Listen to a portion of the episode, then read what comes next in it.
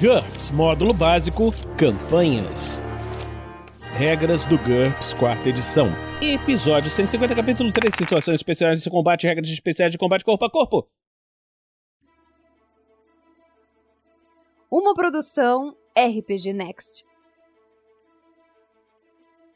Fala galera, bem-vindos a mais um Regras do GURPS, quarta edição. Estamos aqui para continuar as situações especiais de combate. E aqui comigo está o Heitor. Fala Heitor, beleza? Fala Vinícius, beleza? Sempre um prazer estar por aqui. Tudo certo por aí? Tudo tranquilo. Vamos começar aqui, Heitor, falando sobre regras especiais de combate corpo a corpo.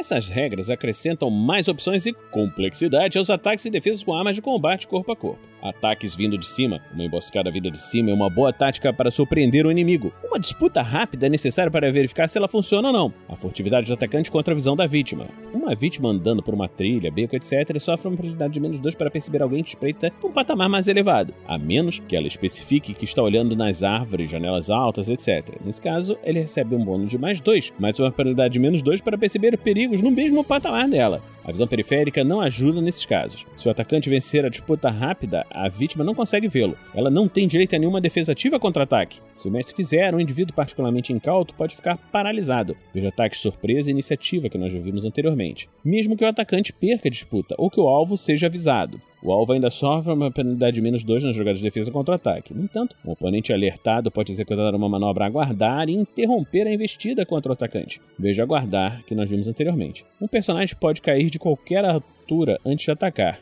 Um tipo especial de passo, mas recebe uma penalidade de menos 2 na jogada de ataque, independente do resultado do ataque. O atacante sofre o dano normal se a queda tiver caído de uma altura maior do que 2 metros. Veja a queda que nós falamos anteriormente. Ele pode fazer um teste de acrobacia para reduzir o dano. Os animais que naturalmente fazem emboscadas vindas de cima, por exemplo um jaguar, possuem queda de gato, que é uma vantagem que nós vimos.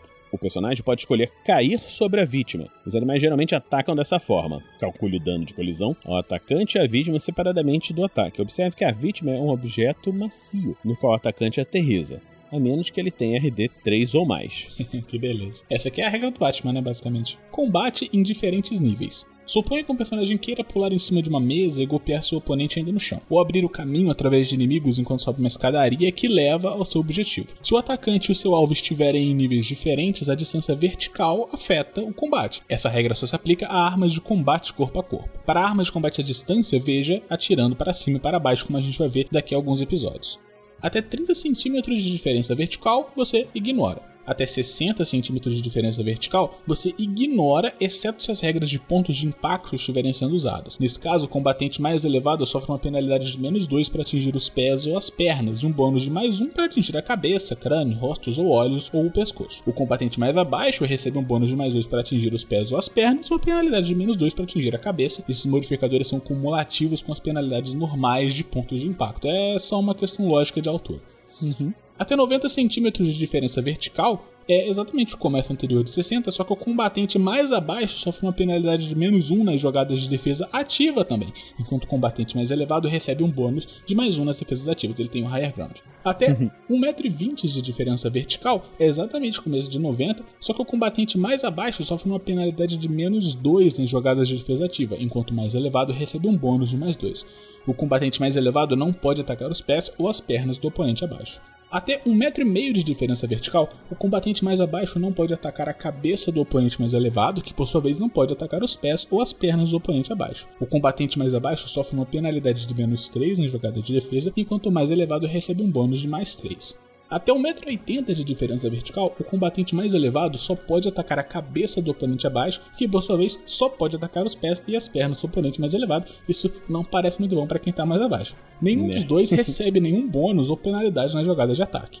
O combatente mais abaixo sofre uma penalidade de menos 3 nas jogadas de defesa, enquanto o mais elevado recebe um bônus de mais 3. Isso realmente não parece bem para quem está embaixo mais de 1,80m de diferença vertical. É impossível combater nessa altura, a menos que os combatentes assumam posições esquisitas, tipo, o combatente mais elevado se deita e ataca pela beirada, por exemplo. Nesse caso em particular, ele efetivamente estaria se aproximando 90 centímetros do alvo, né? Porque ele vai estar no chão, que poderia então atacar sua cabeça e seu braço.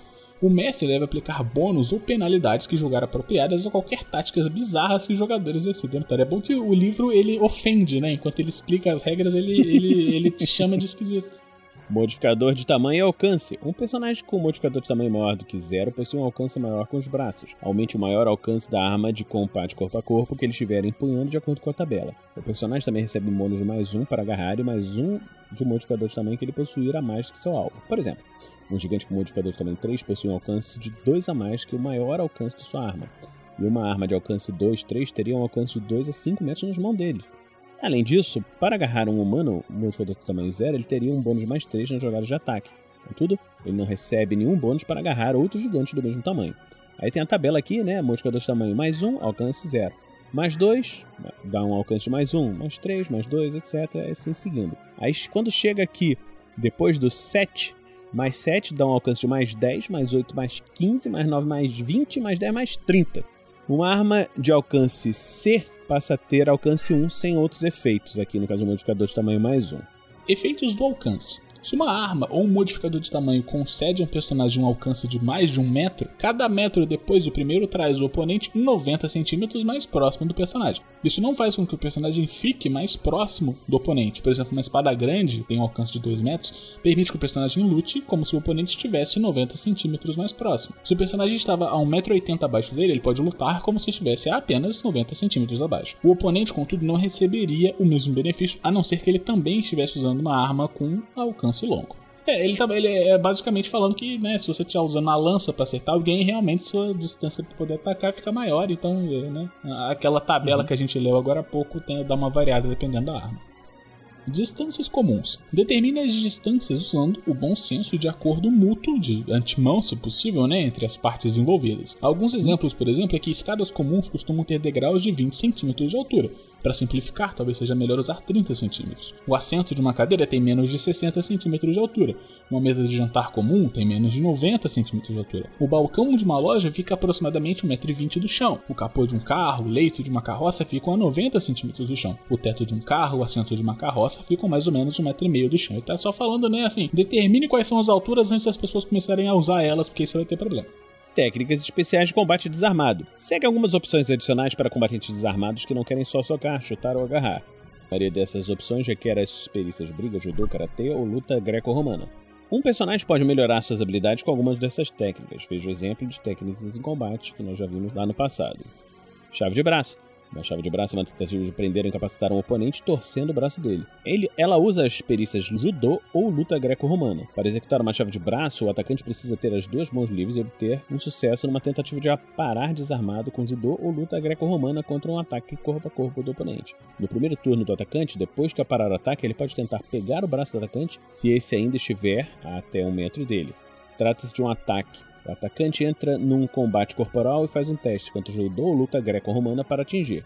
O oponente pode usar qualquer defesa ativa, inclusive aparar a mão com uma arma. Se o alvo fracassar na jogada de defesa, o atacante prende o braço dele. O oponente pode tentar se desvencilhar, veja ações depois de ser agarrado que nós já vimos anteriormente em seu próximo turno, mas o atacante recebe um bônus de mais 4 na disputa rápida. Cada vez que o alvo fracassar no teste, ele sofre uma penalidade cumulativa de menos 1, nas tentativas futuras de se desvencilhar. No próximo turno do atacante, nos turnos seguintes, até que o oponente consiga se desvencilhar, ele pode tentar ferir o braço agarrado, os combatentes devem fazer uma disputa rápida usando o maior valor entre os renegados de judô, luta greco-romana ou AST contra o maior valor entre ST ou HT da vítima. Se o atacante vencer, ele causa o um número de pontos de dano por contusão igual à margem de vitória na disputa. A RD natural da vítima, a não ser que ela tenha limitação pele resistente, e a RD de qualquer armadura rígida protege normalmente. Armaduras flexíveis não têm efeito nenhum.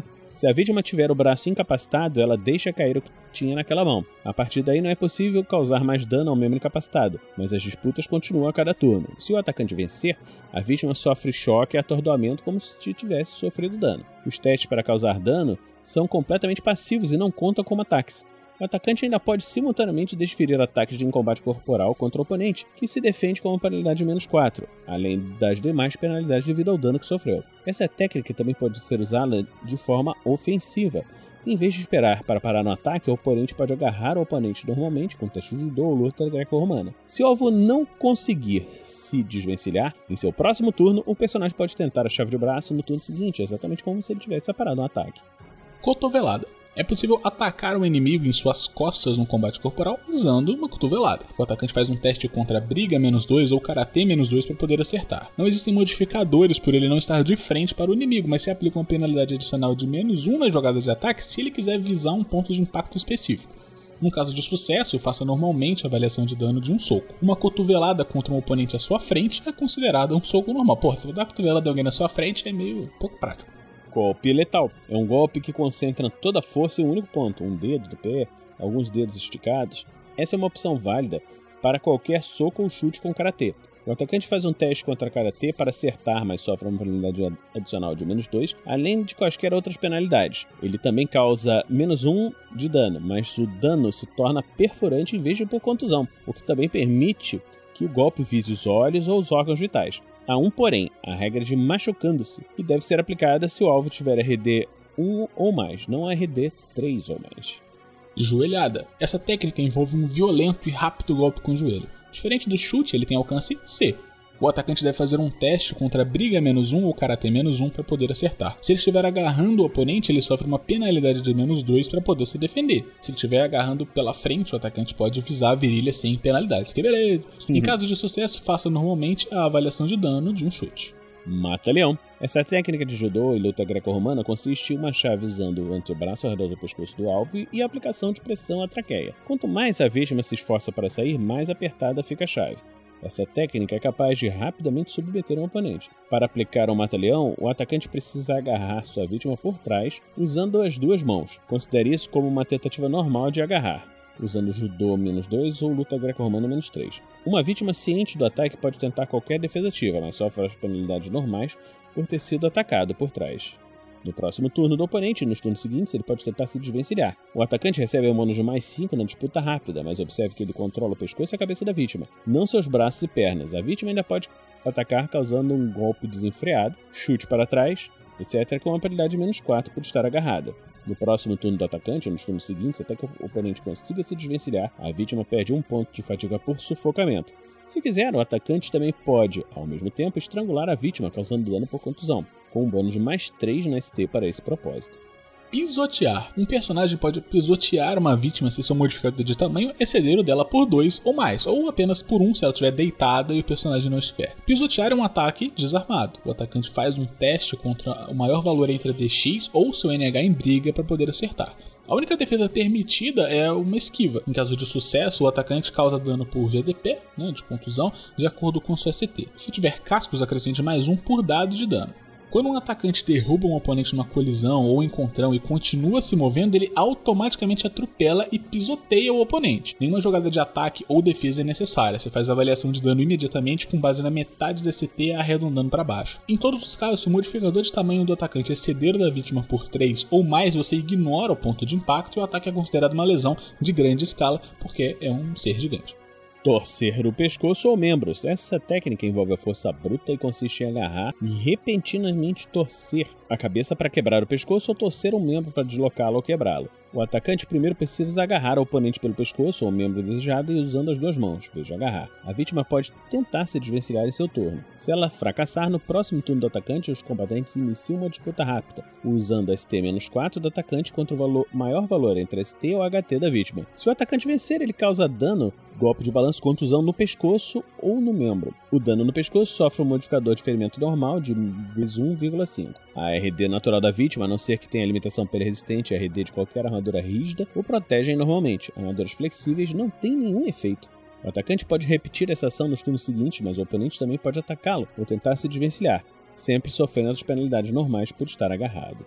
Armas improvisadas. Um personagem pode querer atingir o oponente com algo diferente de uma arma real. Nesses casos, o mestre deve tratar os objetos como armas com as quais eles mais se pareçam. Então, uma bengala, por exemplo, poderia ser um bastão curto, um porrete ou um bastão. Uma ferramenta pesada seria equivalente a uma massa, um malho. Uma corrente serviria como uma massa estrela desajeitada e assim por diante. Se uma arma improvisada for particularmente desajeitada, se acrescenta uma penalidade de menos 1 a menos 3 na jogada de ataque, ou nas tentativas de aparar com ela, ou se simplesmente aumenta a ST mínima necessária. Se ela for mais curta ou leve que a arma real do mesmo tipo, ou não muito afiada, por exemplo, se for uma, uma tentando imitar uma lâmina, por exemplo, você reduz o dano ou o alcance. Então nós terminamos aqui mais esse episódio do Regras do GURPS quarta edição. Esperamos que você esteja gostando dessa série. Se você está gostando dessa série, considere nos apadrinhar em picpay.me barra rpgnext ou em padrim.com.br barra rpgnext. Heitor, você quer deixar algum recado pra galera? Eu deixo o recado de sempre, um convite pro pessoal dar uma checada no Bar da Barra da RPG, que é o projeto de produção de conteúdo de RPG que eu tenho com a minha esposa Jaqueline. A gente está ativo principalmente no Instagram, em arroba barra da barra da RPG. A gente espera que vocês gostem e se puderem dar uma passadinha lá para dar uma olhada, enfim, seguir a gente agradece pra caramba.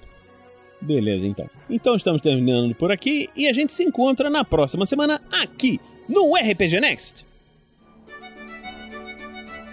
Regras do GURPS, quarta edição.